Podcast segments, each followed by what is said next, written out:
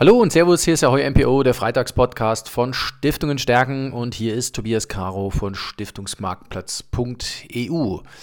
Ja, frisch zurück aus der Winterpause. Es ist der 15. Januar 2021. Ich weiß nicht, wie es Ihnen ging. 2020 ging komisch zu Ende und 2021 hat komisch angefangen.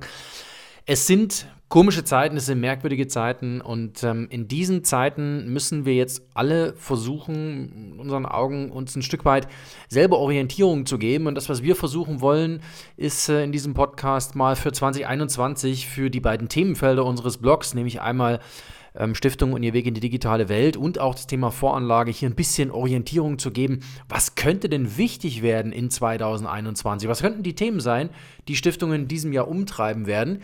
Und beim Thema digitale Welt ist es relativ einfach. Ähm, ich halte es für ausgeschlossen, dass man sich äh, der digitalen Welt noch verschließen kann. Sie wissen, dass wir auf unserer Plattform äh, einen Blog betreiben. Wir machen inzwischen einen Podcast, den Freitagspodcast, den Sie gerade hören. Wir werden in Kürze auch einen Videokanal starten.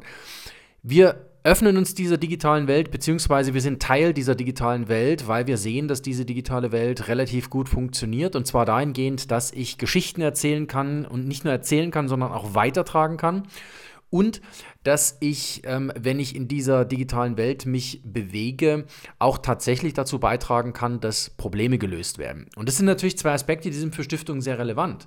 Nämlich einmal, wenn sie auf der Zwecksphäre sich bewegen, beziehungsweise auf der Seite ihrer Projekte, dann lassen sich durch digitale Tools bestimmte, zum Beispiel Evaluierungen von Projekten, sehr viel einfacher bewerkstelligen, als das früher der Fall war. Hier sind digitale Tools ein richtig eine richtig coole Unterstützung, um Stiftungen einfach schlagkräftiger zu machen auf der Projektseite.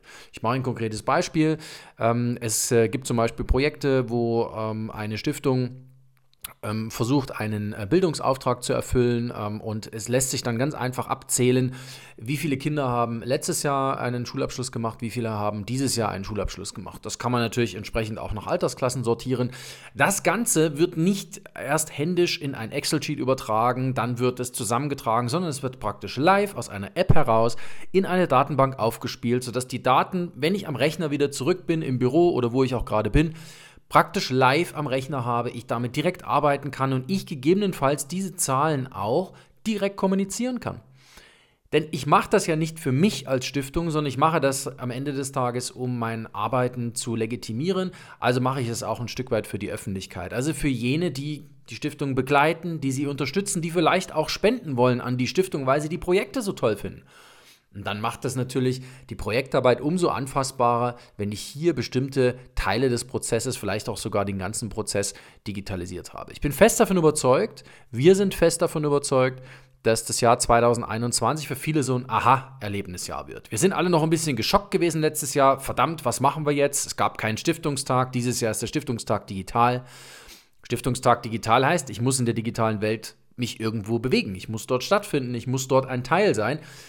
Der Stiftungstag wird nicht immer digital bleiben, um Gottes Willen. Auch unser virtueller Tag für, den, für das Stiftungsvermögen am 12. Mai 2021 wird nicht nur, äh, wird natürlich ein digitales Format bleiben, aber wird vielleicht auch mal Auskopplung in die physische Welt haben. Das heißt, ich muss heute ein Teil dieser digitalen Welt sein. Das andere kommt wieder, da sind wir uns ganz sicher. Im zweiten Halbjahr ähm, können wir uns gut vorstellen, dass wieder Veranstaltungen stattfinden und dann treffen wir uns alle wieder persönlich. Aber bis dahin und auch darüber hinaus muss ich Teil dieser digitalen Welt sein, weil sich die Geschichte, die eine Stiftung zu erzählen hat, sehr schön weiterträgt in der digitalen Welt. Es ist ähm, einfach so, dass die digitale Welt dafür gemacht ist, eine Geschichte nicht nur sehr schön aufbereiten zu können. Sie können über ihre Geschichte schreiben, Sie können einen Podcast dazu sprechen, Sie können aber auch ein Video zu Ihrer Geschichte aufnehmen. Ja, quick and dirty, drei, vier Minuten, was machen Sie eigentlich in dem Projekt? Richtig spannende Geschichte. Aber vor allem können sie in der digitalen Welt die Geschichte weitertragen. Und ich bin mir fast sicher, dass äh, das Jahr 2021 für viele Stiftungen das Jahr des Storytellings wird. Nicht das Jahr, in dem ich gerade meine Geschichte erzähle, sondern das Jahr, in dem ich das Storytelling für mich entdecke, weil ich die digitale Welt für mich entdecke, weil ich Teil dieser Plattformökonomie bin, in die wir uns nun mal hineinbewegen. Und hier sind wir in Deutschland einfach ein Stückchen zurück. Es gibt andere Länder, dort findet viel mehr Leben, viel mehr Austausch, viel mehr Beziehungsarbeit bereits auf Plattformen statt.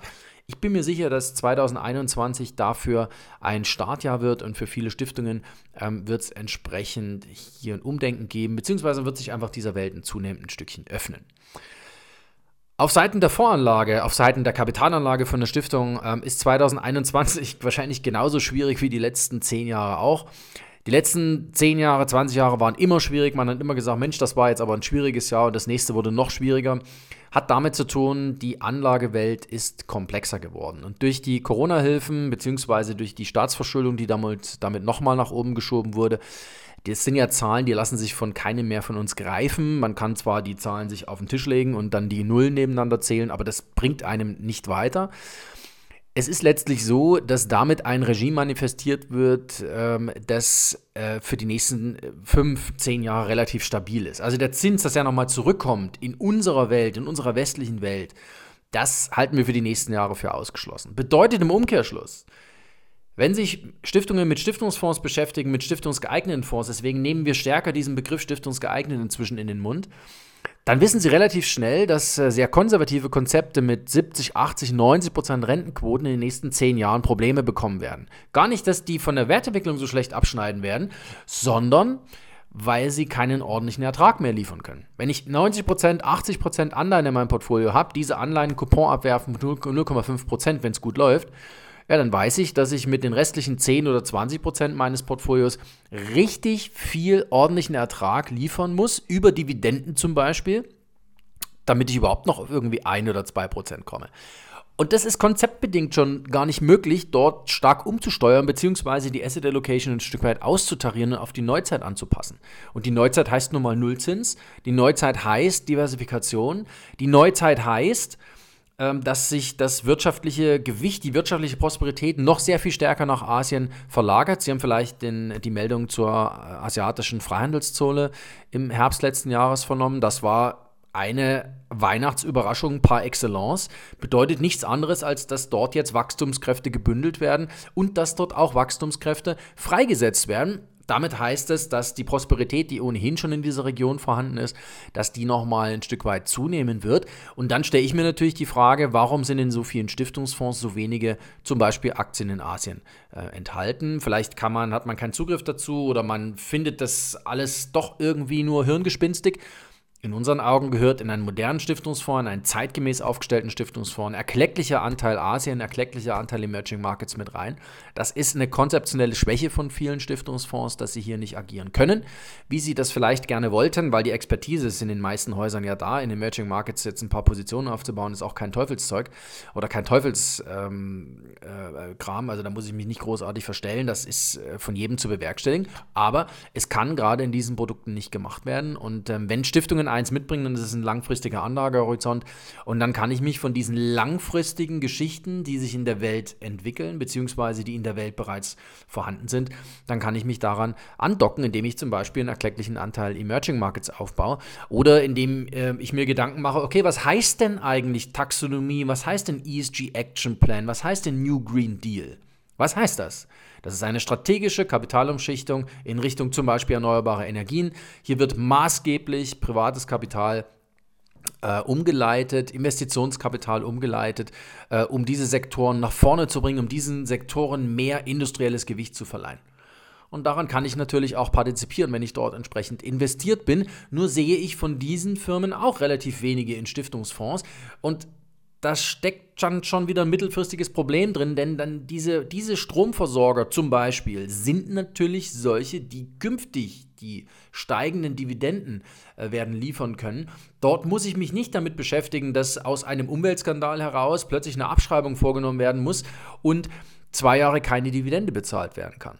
Das sind Probleme, die haben allerdings viele Stiftungsfonds. Es wird hier und da wird es auch angegangen, aber das ist in meinen Augen, in unseren Augen wird das für 2021 eines der Themen sein, dass man seine Portfolien dahingehend prüft ob sie die Themen für die nächsten zehn Jahre bereits drin haben. Und wenn nicht, dann kann es sogar richtig sein, sich von dem einen oder anderen Stiftungsfonds zu trennen und ihn auszutauschen. Wir machen unsere Fondsfibel genau deswegen, um dort Inspiration zu liefern. Es gibt nämlich solche Fonds, die global aufgestellt sind, die diese Asset Allocation, die zeitgemäß ist, auch bereits mitbringen. Ähm, und die letztlich in ihren Portfolien das reingebaut haben, ähm, was Stiftungen dann auch brauchen, nämlich eine vernünftige Streuung, gleichzeitig aber auch ein vernünftiges Maß an ordentlichen Erträgen. Diese Kombination, die braucht ja eine Stiftung, Diversifikationsgebot, Spekulationsverbot, ordentlicher Ertrag vor Kapitalerhalt, das sind ja zentrale Punkte in der Verwaltung des Stiftungsvermögens. Und das können bestimmte Fonds und manche Fonds können es nicht. Und leider steht bei vielen Fonds, die es nicht mehr so gut können, Stiftungen vorne drauf. Das sind die Themen, die uns beschäftigen. Wir werden das hier auf unserem Freitagspodcast, euer MPO, weiter begleiten. Bleiben Sie uns gewogen, folgen Sie uns auf stiftungenstärken.de. Folgen Sie uns auf www.fondfibel.de, unserem äh, Videokanal, werden wir in Kürze ähm, live geben. Und natürlich freuen wir uns auf Ihren Besuch auf stiftungsmarktplatz.eu, wo Sie Stiftungsexperten finden, die Ihnen für bestimmte Themenstellungen ein professioneller Sparingspartner sind. Ja, ein schönes Wochenende und bis nächste Woche. Ihr Tobias Caro.